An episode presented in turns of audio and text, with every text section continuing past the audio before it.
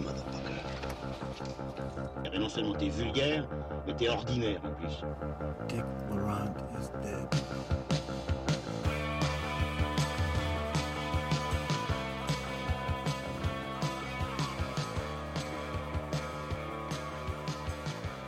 Bienvenue à tous euh, dans Transmission, le 15e du nom. Et oui, on est déjà de retour. Cette fois-ci, on a mis les bouchées doubles pour pouvoir vous proposer cette nouvelle émission assez rapidement. Donc ce soir, on parlera de Disaster Artist de James Franco. Il y aura aussi Call Me By Your Name de Luca Guadagnino. Il y aura Shape of Water de Guillermo del Toro. On fera un détour par les studios Hardman pour parler de Croman.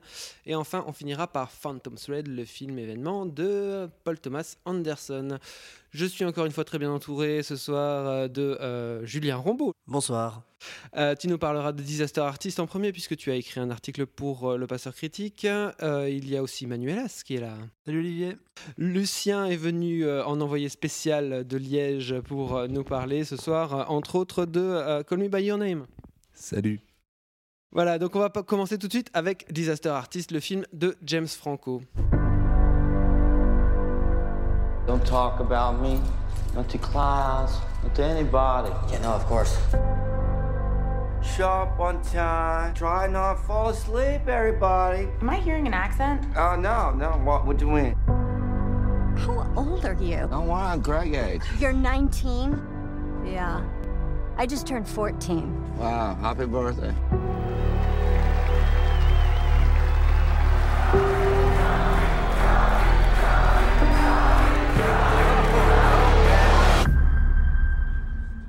This is my movie, and this is my life. Donc Disaster Artist, c'est le nouveau film de James Franco avec son frère Dave Franco et aussi euh, son acolyte Seth Rogen. Euh, c'est un film qui a fait quand même pas mal parler de lui, qui a, se trimballe une bonne réputation. Il a récolté notamment le Grand Prix au Festival de San Sebastian. Euh, et euh, James Franco a eu le Golden Globe du meilleur acteur dans une comédie pour euh, son rôle dans ce film euh, où il incarne donc Tommy Wiseau, le euh, réalisateur, producteur, euh, scénariste et acteur principal du film The Room, qui se traîne la réputation du euh, pire film de tous les temps. Euh, le film est inspiré du livre de Greg Sestero, donc, euh, qui est incarné par Dave Franco dans le film, et euh, donc de sa rencontre avec ce fameux Tommy Wiseau au début des années 2000. Euh, Julien, qu'as-tu pensé de ce film? Alors, sans être totalement enthousiaste ni totalement conquis, je trouve que c'est un film plutôt plaisant à voir et une comédie, euh, euh, en tout cas qui dans sa partie comédie est plutôt drôle et plutôt pertinente, sans, sans non plus être euh, à mourir de rire. Un, je trouve qu'il y a un déficit de scénario et un déficit de mise en scène, mais ce qui m'a surtout intéressé, c'est deux choses. C'est la première, la première, c'est la lecture sur la, sur la célébrité. C'est-à-dire que je trouve qu'avec ce personnage de Viso, il y, a, y a une lecture caustique et cynique sur, la, sur ce que c'est d'être célèbre et ce à quoi on est prêt à faire pour, euh, pour ac- accéder à cette célébrité qui, qui m'a assez intéressé, interpellé. Et la deuxième chose, c'est surtout une question de jeu, euh, c'est-à-dire que le personnage de, de Viso, donc euh, joué par James Franco, je le trouve assez fort et assez intéressant dans son interprétation parce que euh, il arrive à, incarner ce, loser magnifique euh, sans, sans en rajouter, sans être condescendant, sans être idiot, mais avec euh, beaucoup de compassion et pas mal d'humanité et d'intelligence, je trouve. Dans l'absolu, je suis, plutôt d'accord. Après, je trouve que le film va, va, pas très loin, ne tient que sur son sujet, qui est fascinant et, plus émouvant que véritablement drôle. Et je trouve que Franco, en effet, est, assez juste dans, ce rôle, euh, de, dans, lequel, en fait, il, renoue avec son propre euh, narcissisme mégalomaniaque euh, maladif.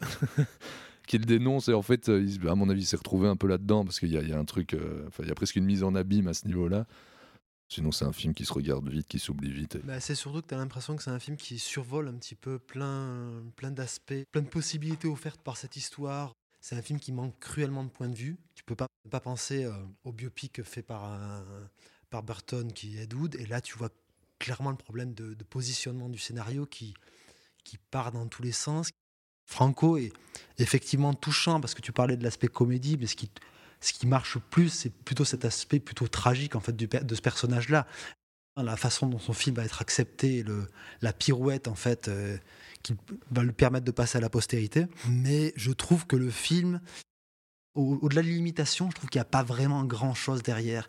Un peu à l'instar de, toutes ces, scènes balancées en post-générique, où on a un, split screen, où on voit le, film originel et euh, le, remake. Beaucoup de rôles sont pas très intéressants. Seth Rogen, il pourrait ne, ne pas être là dans le film, ça poserait aucun problème. Tu sais hein, qu'il est là parce que c'est un pote, hop, on l'a fait revenir, mais son personnage n'a aucun intérêt, comme beaucoup de personnages périphériques du film, à part cette relation entre les, frères Franco qui, qui fonctionne plutôt bien. Le film survole complètement son sujet. Le problème, c'est que voilà, c'est comme euh, la plupart des films de, Franco euh, derrière la caméra. Très vite, c'est des films qui, qui s'étiolent complètement parce que tu as l'impression qu'au-delà de, de l'idée intéressante de départ, il a l'air de s'emmerder très vite. quoi. Ok, ben déjà en trois avis, vous avez dit beaucoup de choses avec lesquelles je suis d'accord. En effet, euh, moi je trouve que James Franco est assez, comme tu l'as dit, il tient vraiment bien une ligne entre euh, le ridicule et en fait le côté assez attendrissant euh, du personnage. Le film n'est pas très drôle finalement. Je le trouve surtout profondément euh, déprimant puisque à la fin, quand même, euh, le personnage euh, accède à une forme de notoriété, mais c'est dans un déni complet de, lui-même et de ce qu'il a voulu faire. Donc il, nie sa propre personnalité en fait et euh, il se vautre là-dedans. Je trouve ça vraiment très très dur à encaisser. Moi, c'est un film qui m'a quand même assez bien déprimé. D'autre part, c'est vrai ce que tu dis Manu, je pense qu'il survole plein de trucs, il y a plein de personnages secondaires qui sont pas intéressants.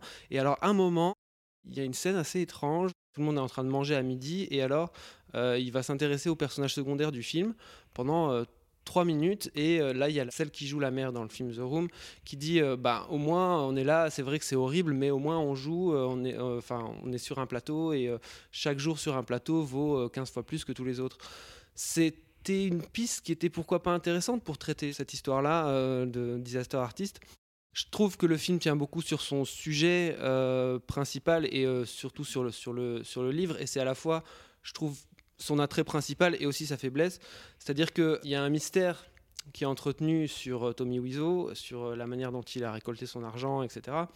Et euh, pas un petit mystère, parce que je veux dire, quand tu, quand tu vois les, les- millions qu'il a sortis pour le film, il y a quand même quelque chose à creuser que juste cette idée, non, l'argent n'est pas un problème, qu'on évacue systématiquement en une ou deux phrases sibylline pendant le film. Je trouve ça un peu dommage. Oui, bien sûr, moi aussi je trouve ça dommage, mais en fait il est limité par, les, faits réels, entre guillemets, parce que euh, voilà, on, ne sait pas, personne n'a jamais su, Greg Sestero lui-même ne sait pas, et en fait le film converge en fait vers une scène de climax qui est euh, une scène euh, entre Greg Sestero et, et James Franco, donc Tommy Wiseau, où euh, il rejoue euh, des échanges euh, au ballon euh, de, football américain. Ils reviennent à San Francisco pour tourner cette scène-là, et où donc le personnage incarné par Dave Franco va confronter Tommy Wiseau justement tous les mystères qui tournent autour de lui. Et en fait, cette scène, elle monte en intensité, mais finalement, elle, tombe complètement puisque on n'a pas toutes ces réponses et c'est assez dommage en effet de ne pas gratter ce truc-là parce que ça,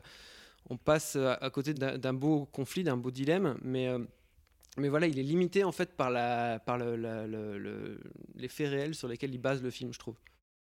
Ok, bah écoutez, euh, on n'a rien de plus à dire sur euh, Disaster Artist. Voilà, je vous euh, propose à tous d'enchaîner avec euh, Call Me By Your Name, le film de Luca Guadagnino. Oh, to see without my eyes. The first time. Is there anything you don't know? Boundless by the time I cry. You only knew how little I know about the things that matter. Build your walls around. What things that matter? White noise, what an awful sound. You know what things. Tumbling You road. saying what I think you're saying? Feel my feet above the ground. Shouldn't have said anything. Just pretend you never did.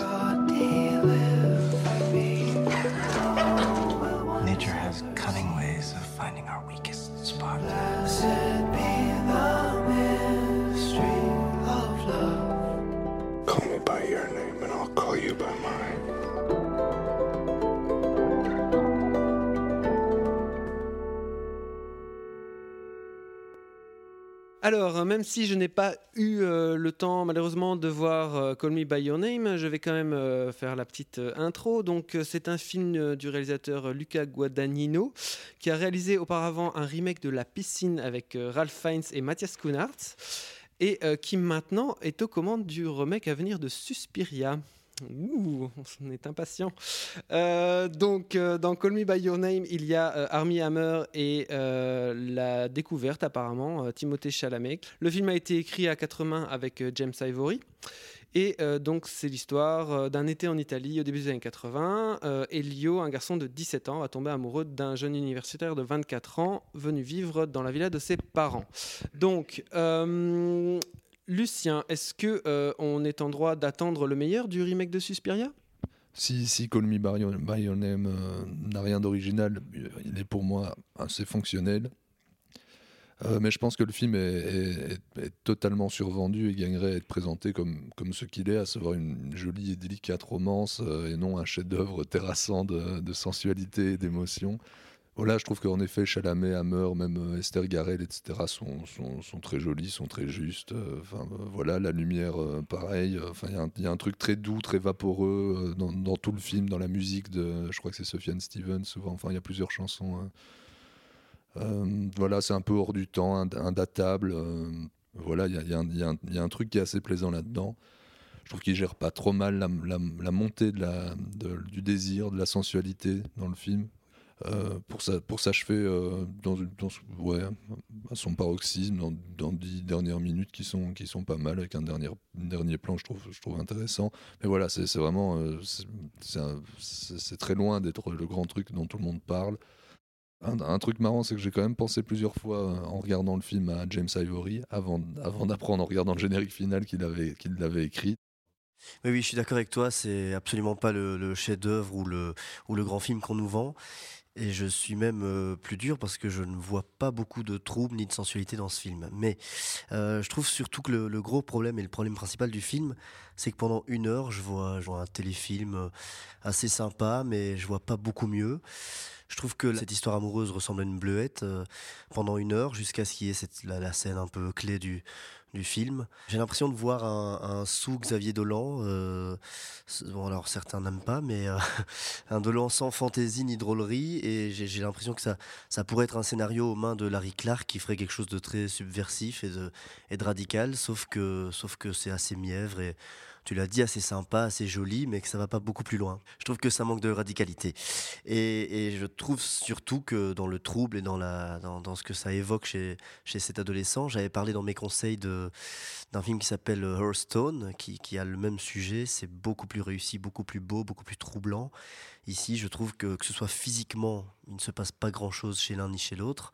Et psychologiquement, je n'ai pas non plus euh, été euh, chamboulé par, par le film. J'aurais encore Ouais, des choses pense- à dire, mais je passe la parole. Ouais. Moi, je pense qu'il qu'il cherche, euh, qu'il cherche à travailler ni l'un ni l'autre, ni, ni vraiment le physique, ni vraiment le- la, la- la psychologie des personnages, mais plus juste un truc un peu intangible. euh, euh, une, sensualité juste et, et très, très en surface, on est d'accord, mais à part dans les dix dernières minutes où je trouve qu'il y, y a il y a un monologue du père qui est pas, qui est pas totalement inintéressant. Euh, après, tu parles de, de, et de je sais même plus qui, de, Clark. C'est sûr, c'est pas, enfin, pas du tout vers là que va le film, mais, mais c'est pas son but non plus. Enfin, tu peux pas reprocher à un film de ne pas être le film de quelqu'un d'autre. Et c'est surtout que si on le compare au cinéma de Dolan, euh, au moins il vire pas dans l'hystérie. Je trouve qu'il est, plutôt tenu comme film. Je vous trouve assez, dur quand même avec le film. Alors effectivement, je pense qu'il y a quand même un, problème de gradation dans, dans l'histoire où le, la naissance de, cet amour met beaucoup de temps à arriver et qu'on se retrouve dans le dernier, dernier acte à devoir précipiter un peu les choses, tout en essayant de conserver ce rythme un petit peu le, languissant, lancinant du, du récit. Et donc, je trouve que ça, pose, à mon, sens, un, petit problème. Je trouve que l'interprétation euh, est parfaite de bout en bout. Elle est hyper juste, autant chez Hammer que chez le, jeune garçon, le personnage principal. Et pour le coup, la radicalité, elle est peut-être euh, un petit peu en, off par rapport à tes, attentes, Julien. C'est justement que tout ce qui pourrait être les personnages repoussoirs de, cette histoire et tous les regards extérieurs vis-à-vis de ce qui se joue de cet amour homosexuel est complètement déminé. c'est déminé avec la, la petite amie. Tu comprends qu'elle qu'elle sait ce qui s'est passé, comme dans ce très beau mo- monologue qui est du père qui est joué par Michael Stuhlbarg et qui, euh, qui incarne un peu une position morale. Il a un, très beau monologue auprès de son fils. Et, euh, et je trouve justement ça fait du bien de voir ce, ce type de romance-là s'autoriser d'être justement peut-être juste une simple bleuette. Je vais caricaturer, mais je trouve ça au, au contraire peut-être assez punk justement de raconter ça juste comme une histoire normale, une histoire d'amour classique, puisque le l'acte en, en tant que tel est ellipsé comme dans un grand mélodrame euh, hollywoodien classique, pas avec le plan de, de panoramique sur la cheminée, mais sur la, sur la, la fenêtre de la chambre, et justement d'assumer cette idée de qu'on n'est pas dans on n'est on pas en train de, de défendre une position ou de, de, de tenir un propos sur l'homosexualité en général, mais juste de se contenter de raconter la naissance d'un amour qui se trouve être un, un- un amour homosexuel, et c'est tout. Il y a, une- métaphore euh, que, je, trouvais assez intéressante quand ils vont rechercher une statue dans l'eau, déterrer ce corps, comme ces deux personnages déterrent un désir euh, pour un corps masculin de- d'eux-mêmes. Et c'est pour ça que je. Donc, euh, moi, je trouve ça aussi très intéressant de ne pas faire état de cette histoire d'amour homosexuel. C'est juste une histoire d'amour comme une autre. Je suis d'accord avec vous totalement quand vous parlez de, de, de la position du père qui est très belle. J'ai aussi été touché par ce monologue. De la mère aussi. euh, Et de la mère et, et même d'Esther Garel, où je trouve qu'effectivement ça, ça, ça fait du bien et, c'est- et ça, ça, ça donne du sens de, que, que tout le monde ne soit pas contre, euh, contre cet amour. Mon souci dans, dans, dans la radicalité, c'est les scènes de sexe. Filmer une scène où, il y a pénétration avec euh, un jeans et une robe, moi par exemple, je, je trouve ça assez ridicule. Bon, alors c'est pas le plus important du film mais euh, je trouve que le désir est chaque fois euh, enlevé, refoulé, qu'on n'y a jamais accès. Je trouve quand même qu'il y a des symboles ici euh, assez, assez, assez lourds, notamment euh, celui de la, du fruit, donc est-ce que c'est une nectarine ou une pêche? Effectivement, la scène de la pêche, là, tu as l'impression qu'on. T'as peur que le film bifurque justement au-delà de cette histoire d'amour pour faire une sorte de version, euh, version homo d'American Pie avec une pêche, euh, un côté régressif. Mais à part ce genre de petites fausses notes dans le film, je trouve que le film tient sa repartition euh, assez bien. Voilà, moi j'ai très peu entendu parler du film. J'y suis allé un petit peu limite reculons en m'attendant le film homo qui doit se positionner, qui doit se positionner un peu comme un film à thèse, et qu'à un moment ça va prendre le dessus sur les personnages et sur l'histoire. Et je trouve que justement ça n'arrive que très très rarement dans le film. C'est marrant que tu sois allé sans, sans a priori, parce que moi, justement, c'est peut-être ça qui m'a un peu abîmé la vision du film, c'est que j'en avais tellement entendu de bien que presque inconsciemment, j'en attendais plus.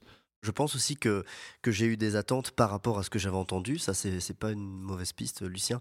Et attention, je, note quand même que j'ai passé aussi un bon moment et je trouve pas le film. J'ai pas envie de le, de le démonter euh, ni de dire que c'est un mauvais film. Je pense simplement que, que ça aurait pu aller plus loin dans certains aspects. Mais bon, ça, ça n'engage que moi. Si tu veux aller plus loin, tu peux aller gratouiller dans la filmo de Franco, c'est son, son docu euh, vaseux sur les scènes coupées de Cruising.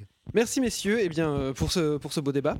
Ça me donne plutôt envie d'aller d'aller découvrir le film. Désolé euh, Julien, mais bon. Vas-y, vas-y. C'est vrai que j'étais pas très, pas très chaud à la base, mais bon voilà, finalement, euh, pourquoi pas. Donc on va enchaîner tout de suite, maintenant, après cet échauffement, euh, allons-y, on va parler de The Shape of Water, la forme de l'eau de Guillermo del Toro.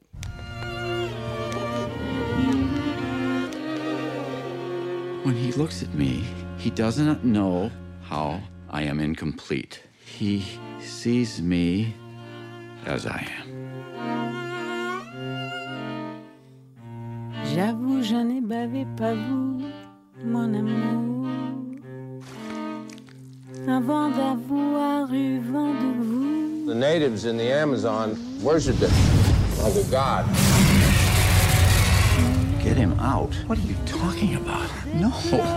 We need to take it apart, learn how it works. I don't want an intricate, beautiful thing destroyed. We can do nothing. I'm sorry. Don't do this, Eliza. What is she saying? Don't do this. Oh, God, it's not even human.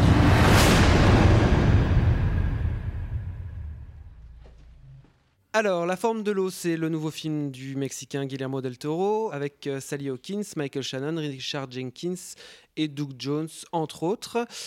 C'est le film qui a obtenu euh, le dernier euh, Lion d'Or au Festival de Venise, euh, qui a démarré avec un accueil critique franchement favorable, avant qu'aujourd'hui le film se prenne un petit retour de flamme de la part de la critique française en tout cas. C'est l'histoire d'Elisa, euh, qui est interprétée par Sally Hawkins, qui est muette et qui travaille dans un laboratoire. Et dans ce laboratoire euh, va arriver une créature humanoïde euh, et aquatique. dont elle va progressivement tomber amoureuse. Ils vont d'ailleurs réciproquement tomber amoureux l'un de l'autre. Voilà, bah écoutez, moi donc je vais commencer brièvement sur le film parce que j'ai écrit un article sur le passeur critique où je le défends ardemment. Alors moi je trouve que c'est un film qui fait du bien. C'est un film euh, qui a profondément euh, foi euh, dans son médium. Je trouve que c'est un film qui est mis en scène avec une grâce absolue. Qui, je trouve que le, film est rythmiquement absolument fabuleux, que ce soit au rythme, le rythme de son montage ou le rythme de la direction d'acteur ou le rythme interne des, événements qui arrivent dans, les plans, enfin la mise en scène, quoi. Et il y a quelque chose que je trouve aussi extrêmement réjouissant dans le film, c'est euh, son côté, c'est une espèce d'ode, euh, déjà d'ode à la sexualité euh, sans trop de, barrage, au plaisir. Et c'est aussi une ode à la désobéissance, je trouve. Je trouve extrêmement bien écrit. C'est-à-dire que il a un déroulement classique, mais euh, les événements euh, se réservent toujours une certaine part de surprise, ou alors euh, je trouve que Guillermo del Toro réussit à détourner l'attention de certaines choses pour ensuite revenir avec des, des choses qu'il a installées auparavant dans son histoire. C'est-à-dire que la gestion des pay-in, pay-off, comme on dit dans un jargon scénaristique, est vraiment excellente. Mais c'est aussi euh, lié au rythme. Je vais juste dire ces deux aspects-là et puis euh, je vais euh, laisser mes amis enchaîner. Enfin, je vais juste rebondir sur un truc parce que tu viens en parlant de, la liberté du film et de, son côté ode à la liberté, qui m'a rappelé une réplique du, film. À un moment, Sally Hawkins demande à, Jenkins son aide et Jenkins lui répond mais on est qui pour faire ça? Et elle répond euh, mais si on fait rien, on est personne non plus. Et ça, je trouvais, ça assez, fort, assez beau et assez, bien formulé. Sinon, ouais, la forme de l'eau, c'est en gros, c'est tout ce que j'attends d'un Del Toro. C'est sublime et grotesque, c'est poétique et politique, c'est brillant formellement, c'est souvent émouvant. Mais euh, comme souvent chez Del Toro, j'ai des petites réserves sur des, man- des manques de finesse euh, sur, cer- sur certains trucs qui me de- d'adorer le film au-delà de l'imaginable et qui font, qui font juste un film que j'aime beaucoup. Et en, ce sens, je trouve qu'il se rapproche assez fort du labyrinthe de Pan et je trouve qu'il a un peu les mêmes qualités, les mêmes défauts. Euh, Michael Shannon, moi, me fait fort penser euh, à, Sergi Lopez, cette espèce de d'entité, de méchant absolu, euh, mais pas pour moi pas parfaitement construit, assez en, en surface. Il le côté ouais, représentant d'une Amérique de la normalité, comme c'est un peu passéiste. euh, bah oui, on ça marche, mais c'est un peu lourd pour moi, c'est un peu, un peu euh, martelé. On l'a compris euh, dès, dès le début, euh, mais il, il faut à chaque fois, ouais, on le montre rentrer dans sa petite maison parfaite, et lui, il achète une bagnole, bah, le vendeur lui dit, c'est vraiment la bagnole de tous les Américains moyens qui réussissent. Bah oui, bah, on avait déjà compris aussi. Après, comme, comme tu le dis dans ton papier, Oli, je trouve euh, le, le côté étonnamment sexué du film, et ce dès le premier plan, est assez, assez jouissif, assez plaisant. Et pour faire un petit, un, une petite, euh, un petit spoil sur le plan, en fait, fait l'exact inverse que, de ce que fait euh, Paul Thomas Anderson dans, dans Phantom Thread. Attends, développe un peu là parce que là je vois pas de quoi tu parles. Bah de, de, non, pour moi, Paul Thomas Anderson élude totalement le, le côté euh, sexuel euh, de son film, là où euh, Del Toro en rajoute, enfin le rajoute de manière systématique et assez littéralement systématique. euh, c'est ça qui, qui rend le truc assez jouissif. Et c'était Euh, une facette qu'on avait rarement vue dans le cinéma de Del Toro. Ah ouais, bah carrément, C'est ça, qui est- qui est très que- enfantin, d'habitude. Parce qu'à la fois, effectivement, Del Toro, il y a le côté, on, on connaît l'univers, on sait dans un peu dans, dans quel univers on va rentrer. Mais c'est justement, moi, ce que je trouve très fort dans le film, c'est que le film, depuis, depuis Venise, il est hyper hypé, depuis c'est- c'est- c'est sa consécration au Golden Globe, le nombre de nominations aux Oscars, et pourtant, tu rentres dans la salle et le film arrive à te surprendre malgré les attentes d'El Toro, malgré ce côté hyper hypé du film où tu te dis ça va être lourd à porter, et le film te surprend, tout en t'en installant dans un univers confortable qui est celui de Del Toro que tu connais, etc., en découvrant une nouvelle facette du personnage, en vraiment te surprenant. Et je suis pas du tout d'accord quand, quand tu parles de la, de construction de Shannon qui serait proto-similaire à celle de, de Sergi Lopez. Pas du tout. C'est- Michael Shannon, justement, a un côté vraiment pathétique, là où Sergi Lopez était complètement menaçant. et Ça ajoute cette opposition, effectivement, bah, entre la fable et aussi ce que te vend la pub de ces époques-là, ce- cet âge d'or de, la pub américaine où on te vend un, un modèle de société que Del Toro oppose à cette fable à cette romance.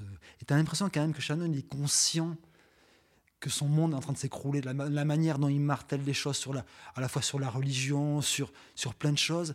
Ce qui rend pathétique, c'est qu'il semble avoir conscience que ce monde-là est en train de s'écrouler. Je me suis peut-être mal exprimé sur ce côté-là. Je, je trouve pas le personnage inint- inintéressant. Je le trouve juste un peu lourdement amené.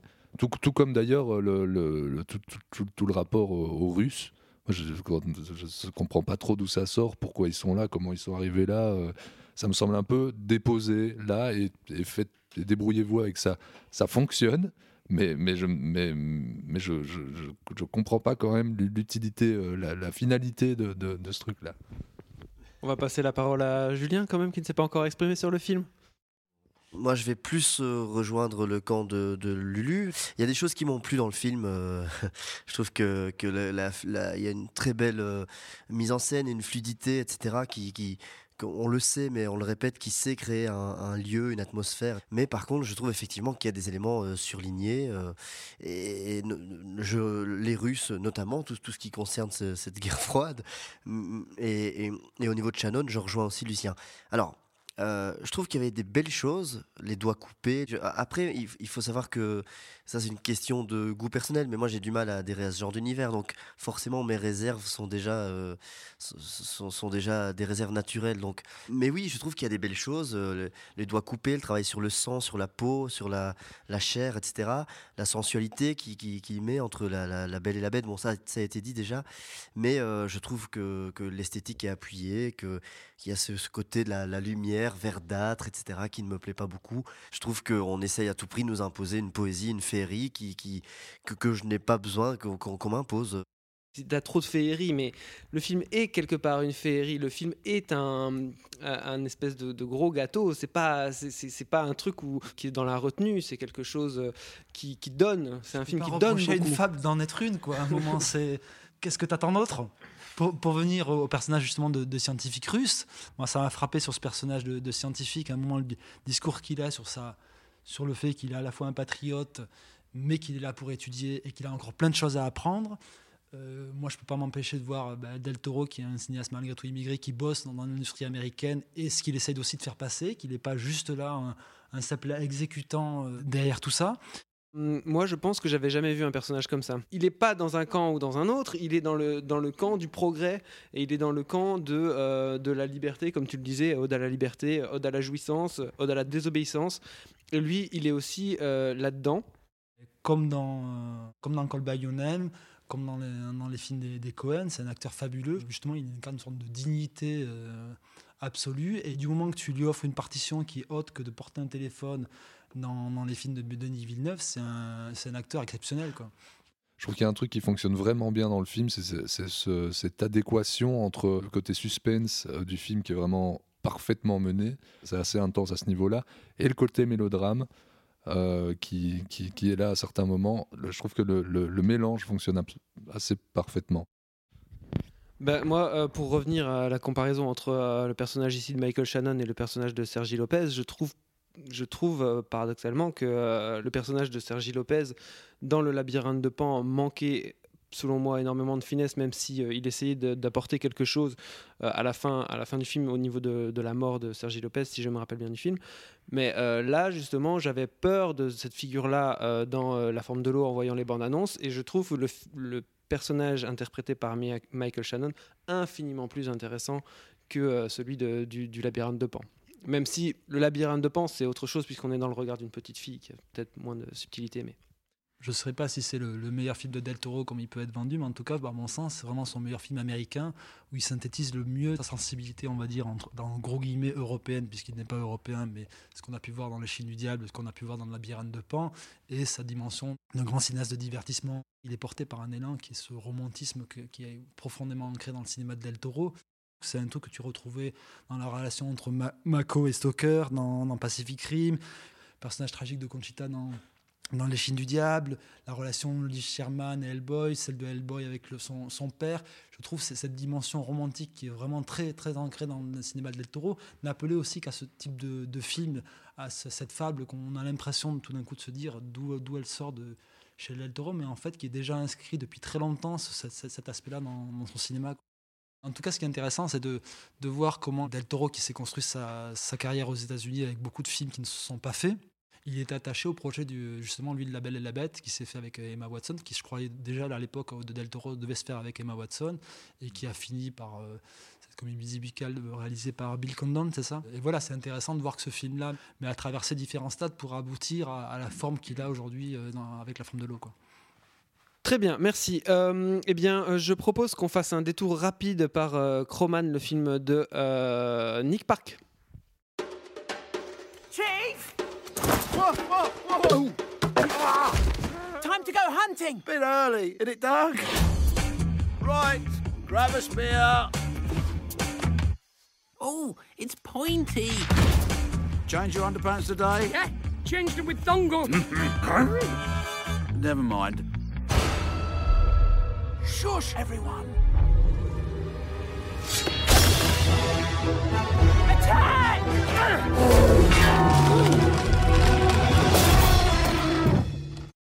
Alors, Croman, c'est euh, la nouvelle production des studios Hardman, euh, quelques années après, deux ou trois ans, je pense, après euh, Shaun le Mouton. C'est un film réalisé par Nick Park, qui a réalisé les moyens métrages qui ont fait la gloire de Wallace et Gromit, hein, euh, donc Un mauvais pantalon, Rasé de près, tous ces moyens métrages absolument fabuleux. Ce nouveau film, Croman, est avec les voix de Eddie Redmayne et de Tom Hiddleston. Et donc, c'est l'histoire de Doug, qui est un homme préhistorique. Sa tribu est à l'âge de pierre.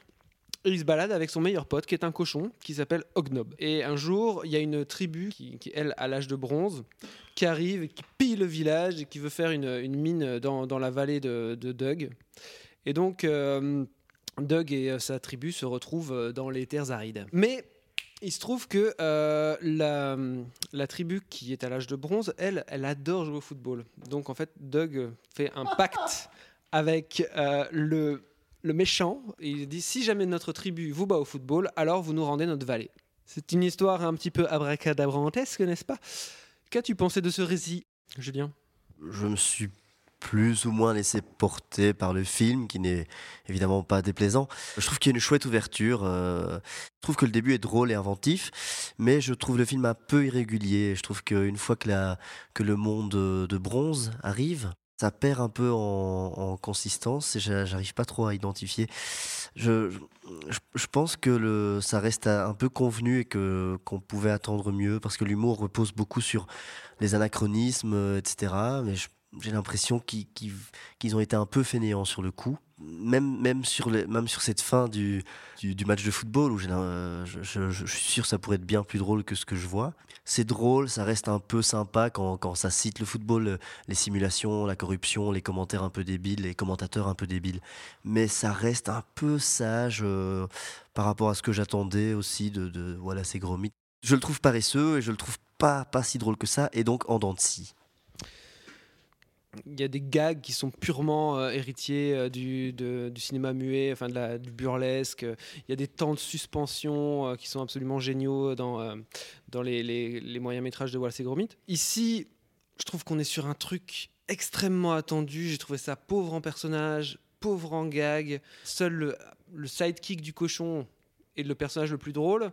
Et aussi, tu as le chef des méchants. Et alors, la, meilleure scène, c'est c'est celle où ils sont tous les deux. quoi. Sinon, je trouve que le héros n'est pas du tout fouillé. Et alors, sa relation amoureuse, c'est proche du néant. Euh, je trouve que le, héros n'est pas du tout intéressant. Et surtout, alors, le pire de, le pire de tout, c'est que je trouve le film est laid.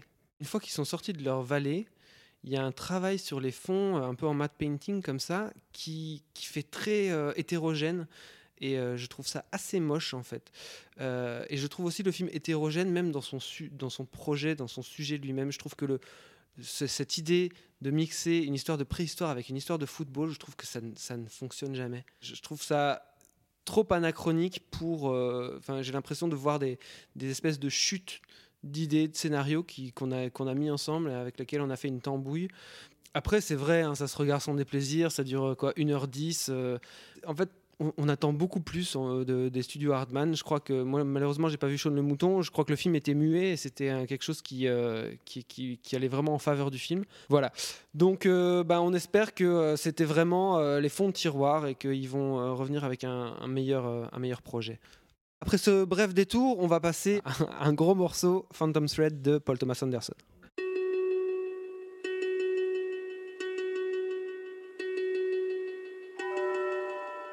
You can sew almost anything into the canvas of a coat. When I was a boy, I started to hide things in the linings of the garments. Things that only I knew were there. Secrets. Good morning. Will you have dinner with me? Whatever you do, do it carefully.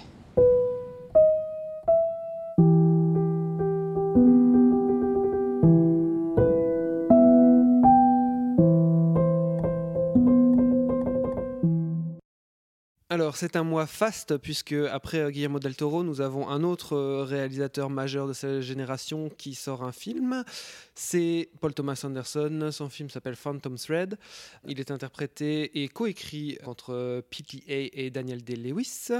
Il est aussi interprété par la jeune luxembourgeoise Vicky Cripps et il y a aussi Leslie Manville dans le rôle de Cyril. Ça se passe dans les années 50, c'est l'histoire de Reynolds Woodcock, qui est un couturier très renommé, qui euh, prend son travail très très au sérieux, et euh, qui va euh, rencontrer Alma, qui est une jeune serveuse. Il va y avoir une idylle qui va se nouer entre les deux. Et donc, très brièvement, hein, Phantom Thread, c'est euh, l'idylle entre Alma et Reynolds, avec une grande différence d'âge, et comment elle va intégrer sa vie, comment on va dire Très normé. Très normée, voilà. Et comment elle va, quelque part, se cogner à ces normes et peut-être les faire un peu bouger. Qui va commencer sur ce film? Manu? Je suis un peu partagé sur, euh, honnêtement sur, euh, sur Phantom Thread. Au-delà d'une direction d'acteur euh, au cordeau, comme souvent chez, chez Anderson, je trouve que le film souffre vraiment d'un d'un déficit émotionnel, où le dernier acte arrive beaucoup trop tard. C'est un film dont j'ai du mal à savoir vraiment qu'est-ce qu'il raconte, et pour moi c'est un problème. Un film qui ne tranche pas vraiment où le film se situe, entre Alma, entre Woodcock, leur relation, la relation avec la sœur. Je trouve que le film pourrait presque se conclure d'une manière classique sur le, réveil au matin, avec ce long plan sur le, sur le canapé de dialogue entre les personnages, où on retrouve un, dialogue entre les deux qui, qui avait disparu d'une partie du film. Et le, le film classique pourrait s'arrêter là, mais on se retrouve avec ce troisième acte assez boiteux. Je trouve qu'il y a beaucoup d'éléments qui sont très nébuleux. Tout, tout se passait sur les visages juifs qui débarquent de nulle part, qui n'est jamais retraité derrière. C'est un, film qui a une narration très ascétique, mais par moments avec des excroissances euh, très bizarres. Je crois que s'il ne tranche pas, c'est parce qu'il laisse l'ambiguïté exister, le paradoxe possible. Moi, je, suis touché par le film, euh, même si effectivement il est assez ascétique et on peut pas dire que, ça, déborde d'émotions, mais euh, dans l'exigence euh, de, de, de- de- de ce qu'il met en place, dans, dans tous les détails, dans la lumière, tout ce qui est, tout ce qui est restitué dans le film, euh, l'image de, à l'image de, de, Lewis qui est euh, assez, assez fort et cette actrice dont j'ai oublié le nom mais qui est, qui est Vicky fantastique. Cripps. Cripps. Euh, voilà, il y a quelque chose de, soigné, d'élégant, de méticuleux. C'est un, cinéma obsessionnel un peu et ça, ça, me, ça me touche. Après, moi, je, je suis moins fan que de Master parce que je suis un grand fan de, de Master et je trouve qu'il est moins fin dans son exploration des rapports de pouvoir et d'emprise qu'on peut avoir sur une personne. Je le trouve plus beau que de Master mais moins surprenant. Euh, ouais, non, moi je trouve qu'on sent en fait la même exigence, pres- presque froide, dans la dramaturgie de, Paul Thomas Anderson, dans ses cadres, euh, même dans, son montage, qu'on la sent dans, dans la, la finesse du travail de son protagoniste. Je pense que j'aime plus ou moins tous les films de Paul Thomas Anderson, mais parfois il me semble peut-être un peu trop un peu trop clinquant ou un peu trop obscur justement il y a un truc de parfois une volonté de trop démontrer son, son talent ici je trouve qu'il trouve un bel équilibre c'est vrai qu'il n'y a pas une, immense émotion qui se dégage du film, mais quand, quand, elle, quand elle arrive, c'est extrêmement intense. Je pense que dans ce film-là, il y a le, le plus beau plan que j'ai vu au cinéma depuis 5 ans. C'est Daniel Lewis qui rejoint sa, sa compagne le jour du, du Nouvel An. Il, la cherche, la court vers elle. Il y a, une sorte d'envolée de ballon qui cache un peu tout ce qui se passe. Il se cogne le visage. Il la, retrouve, elle est dos face à un miroir, donc il est face à elle et son propre reflet, et il contient la douleur du coup. Son, son visage est absolument magnétique, absolument génial. Il joue le truc, euh, il va, jusqu'au bout. Et c'est en, en, en, 10 secondes de plan, il m'a fait monter les larmes aux yeux. En plus d'être un cinéaste très doué, c'est, comme tu l'as dit Manu, un vraiment, et il faut le redire, un directeur d'acteur, je crois, assez incroyable. Parce que, et vous parlez d'une relation à deux, mais il y, a, aussi le rôle de Cyril, donc le rôle de cette euh, sœur de Woodcock qui est très importante, je trouve, dans, dans leur relation. C'est un trio euh, qu'on a du mal à, qu'on a du mal à identifier, mais, mais, mais, putain, comment ça joue entre eux, quoi. Je veux dire. Bah, ils, sont, ils sont tous très bons, mais quand t'as, quand quand t'as une Rolls-Royce comme euh, Daniel Lewis, j'ai l'impression que ça, ça fait jouer tout ce qu'il y a autour de lui, quoi. Je suis pas sûr qu'il suffit de jouer face à Daniel Day-Lewis pour être pas extraordinaire. C'est pas, pas, ça que j'ai dit. Non, non, d'accord. Mais ce que je dis, c'est que je trouve que de la même manière qu'elle tient le jeu par rapport à Daniel Day-Lewis, le personnage tient tête finalement à, à, à Woodcock, et c'est ça qui est assez fascinant dans cette relation. Euh, juste un, pour euh, faire un petit écart sur le jeu, euh, bon, Daniel Day-Lewis est très très bon. Au bout de 5 secondes, t'as oublié que c'était Daniel Day-Lewis pour voir le personnage. Mais euh, la fille, elle est incroyable. Euh, et euh, j'ai entendu euh, enfin Paul Thomas Anderson parler de ça. Et ils ont pris exprès une, actrice qu'ils qui ne voulaient pas connue. Et en fait, elle surprenait complètement Daniel Day-Lewis à cause de ses temps. Les temps de, pour donner la réplique sont un poil trop longs.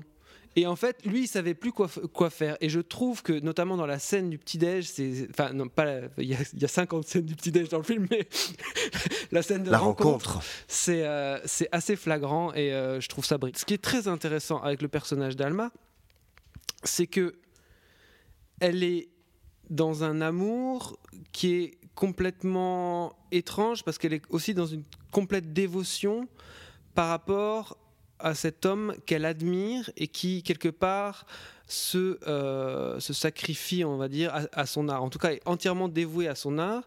Elle va essayer de trouver le terrain d'entente pour aimer cet homme et, quelque part, en même temps, le partager euh, avec euh, cette espèce de complète euh, vocation en fait au, sens propre. Euh, et je trouve que là-dessus le, film est, euh, est, est, très intéressant et j'ai vraiment envie de le revoir pour ça. Après c'est vrai que l'évolution des personnages le dernier acte est très surprenant arrive d'une manière vraiment vraiment surprenante. Et donc j'ai envie de j'ai envie de, de, le revoir immédiatement Paul Thomas Anderson, c'est vrai que c'est sans doute un réalisateur très cérébral, il fait, il fait souvent des choses un peu étranges. Il n'était euh, pas si cérébral à ses débuts. Non, non, non. C'est vrai que Boogie Nights et euh, Magnolia sont des films beaucoup plus euh, immédiatement aimables. Mais ce film-là est assez proche de euh, The Master et de assez proche de The Master et de et de There Will Be Blood. Ce que je voulais dire aussi, c'est que quand même, même si des fois il fait des cadres un peu surprenants, tu te dis mais pourquoi est-ce qu'il le filme comme ça? Enfin, je, je comprends pas très bien l'intention là. C'est vrai qu'il y a des choses qui, qui, qui te quelque part te sortent du film, mais tu parlais de cette histoire de, de visa suisse là, mais on, on s'en fout en fait. Enfin, je veux dire. Pour, pourquoi on attends, a fait attends, toute attends. une séquence dessus Attends, non, non, non, on fait pas toute une séquence dessus. Pourquoi on s'attarde sur ce moment-là Pourquoi on Enfin, je sais pas pourquoi on s'attarde sur ce moment-là. De nouveau, je peux pas te répondre. Mais ce que je vois, moi, directement, hein, quand le, le, film produit sur moi, c'est une maîtrise. Je vois un réalisateur qui est dans une maîtrise totale de son art et comme Guillermo del Toro d'ailleurs dans, dans Shape of Water, ce personnage-là, de, on, on sent en un, en un, en un échange de, de, dialogue, en une note, en une montée d'escalier, on sent qu'il y a un problème avec la bonne femme. Mais tout de suite, et on n'a aucun doute avec ça. Et après, la manière dont il traite ça, je trouve ça super bien. Et à la manière. On a, alors, on après, a aucun doute. Et pourquoi il rajoute cette histoire? Attention, en plus, il y a une histoire avec les juifs derrière. Ouais, mais bon, attends, ça dure deux secondes, c'est une, une réplique dans une, dans une conférence de presse. Pourquoi ajouter quelque chose qui ne fait pas sens? Où est-ce qu'il va avec ça? Il va à la scène où Alma elle-même va chercher et elle insiste, elle pousse Woodcock à aller chercher la robe dans, dans la chambre et c'est elle qui rentre dans la chambre, ce qui te montre quand même quelque chose de très très intéressant par rapport euh, au respect qu'elle a et à, l'amour qu'elle a pour le travail de son homme. Cette scène-là, pour moi, enfin, je veux dire, c'est aussi littéralement l'histoire d'une femme qui va se heurter à un homme plus vieux et d'un autre, d'une autre manière de fonctionner qu'elle, et qui va tout faire, littéralement tout, pour le changer, pour le faire euh, ressembler à sa vision du monde.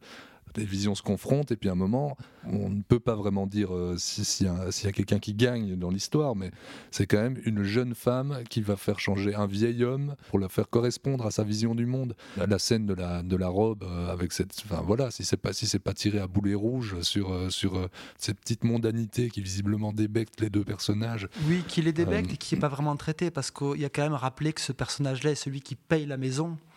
Et on fait cette petite séquence punk pour, pour un moment, on va retirer la robe, mais après, à partir de là, qui paye la maison, qui paye ça? Pourquoi instiller ces petits moments dans le scénario, ces, petites notes sur le fait que c'est leur financier, et d'un coup, avec une scène, on, se libère de ça. Et moi, Olivier, quand tu parlais justement encore, je reviens toujours à ce, troisième acte qui me pose qui me pose problème parce que pour moi ils sont dans la redite parce que j'ai l'impression d'une certaine façon s'ils se finissaient au moment du premier réveil de Daniel Lewis il y avait un peu la crainte de, Peter Anderson. Mon Dieu, je peux pas faire un éloge du mariage. Donc, je dois rajouter une couche. Donc, pour dire, oui, après le mariage, il y a encore des, une difficulté à équilibrer ce couple-là. Et fin de compte, on arrive à la séquence finale qui est une redite de ce qui a été fait. Moi, je ne vais pas euh, rentrer dans, le débat, dans cette bataille, mais simplement, je voudrais euh, redire que il y a quelque chose qui agit sur moi euh, de, l'ordre du mystère. pas parce que je comprends rien, mais parce que j'ai l'impression qu'il y a des, choses à percer ou à aller voir plus loin, qu'il y a toujours moyen de, trouver. Et moi aussi, j'ai envie de les revoir souvent et d'aller plus loin avec ça. Lucien a dit le mot magnétisme. Il y a euh, vraiment quelque chose qui se passe entre deux d'assez phénoménal et on sent euh, que quelque chose les, unit. Une espèce de fil entre eux invisible, mais il y a quelque chose de très fort. La façon qu'elle a de rougir, la façon qu'elle a de réagir à ce qu'il lui dit, je trouve qu'il y a quelque chose de- de- de- de- d'épidermique en fait qui se passe. Qui, Mais c'est ça, mais en fait, c'est un, grand directeur d'acteurs, mais c'est aussi un grand dramaturge, et donc, le- ne serait-ce que dans le placement de ses acteurs. Mais son, son découpage, parce Son que je veux dire, tout, tout le film, justement, ce, qui, y a, ce fil invisible, il n'est pas de nulle part. C'est que justement, c'est les rares scènes où ils sont face à face, à se regarder quasiment tout le reste du film. Il, il fait en sorte de les positionner en L au niveau des tables, etc., pour que chaque fois le regard soit biaisé de côté, ne soit jamais frontal. À part ce, ce début de relation où ils sont tous les deux dans le fauteuil, il y a cette phrase, ce euh, ne jouez pas le jeu du euh, qui va qui va baisser le regard en premier dès le, dès le départ qui est posé dans, cette confrontation et que tout le film après régulièrement va jouer le- regard de biais, la manière qui est de toute façon de Daniel Lewis de regarder de côté et toujours à les positionner à sa droite sur la, sur la table de côté alors que sa sœur est, est assise à, côté de lui. Il y a toujours cette façon de travailler et d'un moment de revenir ben, sur le, le- au moment du, du- du réveil avec cette séquence où tout d'un coup ils se regardent réellement l'un face à l'autre au moment d'une décision importante dans leur vie. Et voilà, il y a- y ça ne tient pas que la direction d'acteur, il y a aussi ça, une vraie ouais. science du cadre de- derrière tout ça. C'est exactement là que j'allais en venir. Je- absolument d'accord avec toi. Il y a aussi un, jeu au niveau des de placements en termes de, hauteur sur des escaliers, etc. Il joue très fort là-dessus. Moi, j'ai pensé à Hitchcock aussi à certains moments. J'ai aussi beaucoup pensé à Lozé. Euh, le côté euh, claustro à certains moments, des acteurs qui se croisent, qui, montent, qui descendent, enfin, il y a vraiment quelque chose euh, de ça, et même, euh, et même un peu à Truffaut, avec la sirène du Mississippi surtout. Bon, eh bien, euh, voilà, je crois qu'on on va arrêter le débat ici, mais euh, je pense qu'on aurait pu débattre encore longtemps, on aurait pu faire toute une émission là-dessus, mais euh, voilà, on, pour, euh, on va clore ici pour le moment. Euh, on va terminer avec les conseils. Euh, Manu, qu'as-tu à nous conseiller? Eh ben, je vais faire peut-être une redite de d'un des conseils d'Olivier. Je vais vous reconseiller un, podcast de l'équipe de Capture Mag, qui cette fois-ci, après Biglow, euh, consacre un, un podcast fleuve en deux parties euh, à Guillermo del Toro. Qui, euh, qui est extrêmement documenté, très intéressant, puisque c'est une, une équipe qui a vraiment accompagné ses, dé- débuts de récession critique en France, donc qui a vraiment noué une relation avec, euh, avec Del Toro, et donc on, euh, c'est extrêmement intéressant. Il y a notamment, pour, pour vendre un petit peu la chose, une anecdote assez croustillante sur la réception du labyrinthe de Pan à Cannes, où euh, Del Toro était furieux contre Wong Kar qui euh, est venu à la projection à regarder le film avec ses lutins noirs tout, tout du long.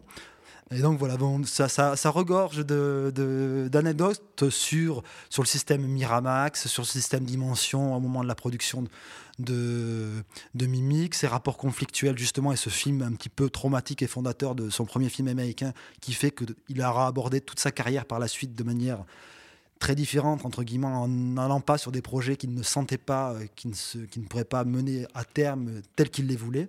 Donc voilà, vraiment, je crois que ça dure 2h30, 2h45, il faut, prendre son temps, mais c'est vraiment extrêmement intéressant et passionnant. Merci. Euh, moi, je vais conseiller, tant que j'ai le micro, une émission de radio euh, qu'on peut aussi euh, écouter sur YouTube. Ils mettent les émissions sur YouTube qui s'appelle Le cinéma est mort, l'émission nécrophile de Canal B. C'est comme ça qu'ils appellent ça. C'est Canal B. Apparemment, c'est une radio rennaise. Donc, c'est une émission de cinéma bretonne. Et notamment, euh, comme on a parlé de The Room aujourd'hui, ils ont fait une émission très intéressante il y a quelques temps sur les nanars et euh, sur l'espèce de culte euh, étrange et ambivalent sur le nanar qu'on peut avoir aujourd'hui. Est-ce que on se moque de quelque chose parce qu'on ne connaît pas les codes ou est-ce qu'on se moque de quelque chose puisqu'on atteint une espèce de dimension méta? Est-ce qu'il y a de la il y a de la méchanceté dans le rire que l'on a quand on regarde un nanar ou est-ce qu'il ne faut juste pas en rire? Est-ce que ce n'est juste pas drôle? Et moi, je vais vous, euh, je vais faire très court. hein. Je vais vous conseiller le dernier film de Storaro, qui est aussi le dernier film de Woody Allen, qui est un Woody Allen comme un autre, à savoir euh, pas, pas mauvais, tout à Il fait. est aussi bon que son excellentissime dernier film, hein, dont on a parlé dans Transmission, Je qui, à part la lumière de Storaro, ne- n'avait pas beaucoup d'intérêt. Je le trouve un peu meilleur. Après, moi, je, me- je, je détestais pas le, le- le précédent non plus. Euh, mais la lumière de Storaro est, est brillante et, euh, et c'est toujours plaisant de se rappeler qu'il existe un, un aussi grand directeur de la photo aujourd'hui encore. Et pour finir, Julien, ton conseil? Mon conseil, c'est d'aller sur le site de la Cinémathèque française où on peut trouver une masterclass de Paul Thomas Anderson dont nous avons beaucoup parlé et dans laquelle on, il s'exprime euh, sur différents sujets très intéressants. Le jeu d'acteur dont on a beaucoup parlé ici, mais aussi sur tout ce qui est processus d'écriture, et etc. C'est très intéressant. Eh bien, euh, merci beaucoup, messieurs, pour cette émission très intéressante. Et on se retrouve, je l'espère, le mois prochain, peut-être avec un Keshish au programme, au plus grand bonheur de Manuelas. Euh, et on verra aussi ce qu'on a de beau à vous proposer. À très bientôt. Au revoir. Merci de votre écoute.